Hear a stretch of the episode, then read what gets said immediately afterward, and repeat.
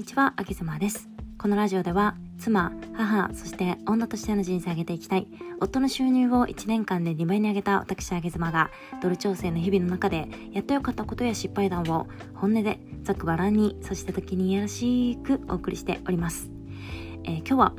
セックスレス問題についてお話をしてみようと思います。えー、何かタイミングなのかわからないんですけれども、えー、上げ妻のもとにですね結構最近セックスレスの、まあ、お悩みの話とかあとはそういった話題が舞い込んでくるんですよね。でまあこれも一つのタイミングかなということであの本当にセックスレス問題ってすごくすごく根深いんですよね。で私自身の話をしてしまうと、えー、自分もセックスレスの時期を味わったことがありましてまあそのことを思い返すとですね、まあ、今でもちょっと胸がキューンと苦しくなるようなあのそんな思いがします。えーまあ、またおいおい詳しい話をしていこうかなと思ってるんですけれども、まあ、私自身はえー、非常に悪いタイミングが重なり重なりそういう時って重なるものですよね 結構重なりまくってしまって、えー、そして結果としてセックスレスになってしまったっていう過去がありますなのでまあ今の自分も、えー、果たしてじゃあ全然 OK かっていうとそんなことはなくとの、えー、パートナーの方でさえもやっぱりタイミングとかその時の状態っていうのが、えー、何か悪い方向に行ってしまった場合にセックスレスっていうのは、えー、もうすぐに、え起きる問題なのかなというふうに私自身はそういうふうに思っております。また別にこう夫婦の仲が、え全然悪くなくて本当に円満な夫婦でさえも、えセックスの部分だけではちょっとレスってしまうっていう方々もいらっしゃるので本当にこの問題は一重に、うん、これをしたらレスがなくなるよっていうのは本当にありえないと思うんですよね。なので、えー、一つ一つの問題に向き合いながら私自身勉強しながら、えー、この問題に向き合っていきたいと思ったので今日収録をしております、えー、まあ、そんなこんなで今日はじゃあ第1回目ということであの男女のエッチな気分になる頻度の差を調べてみました。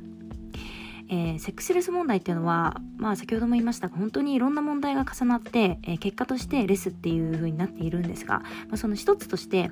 えー、男女の中で例えば男性はエッチな気分になっているけれども女性はなっていないがゆえに男性からお誘いがあっても女性が断ってしまうというパターンって結構あるんですよね。でじゃあ男性ってどのぐらいエッチな気分になって女性はどのぐらいになるのかっていうのをちょっと調べてみました。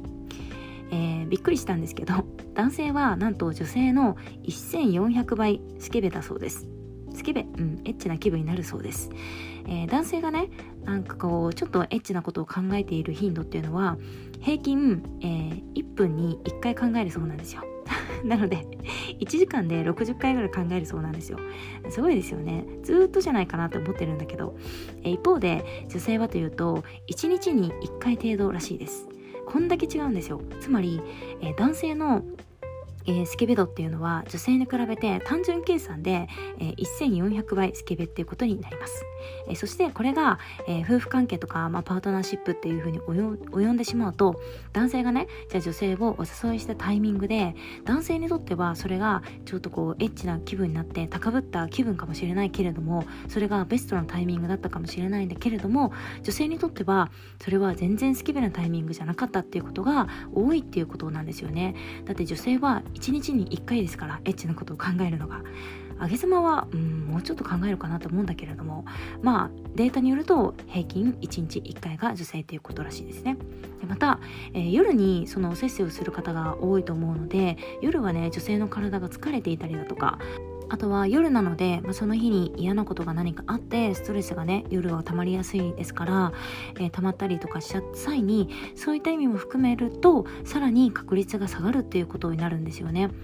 あのまあ本当に一般的にはなんですが、えー、男性が結構お誘いをする回数が多くて女性が断ってしまうっていう夫婦が本当に多いみたいです。今日はちょっとそういったご夫婦が多いっていうところから、えー、男性と女性のエッチな気分になる頻度の差についてちょっと調べたので、えー、シェアをいたしました、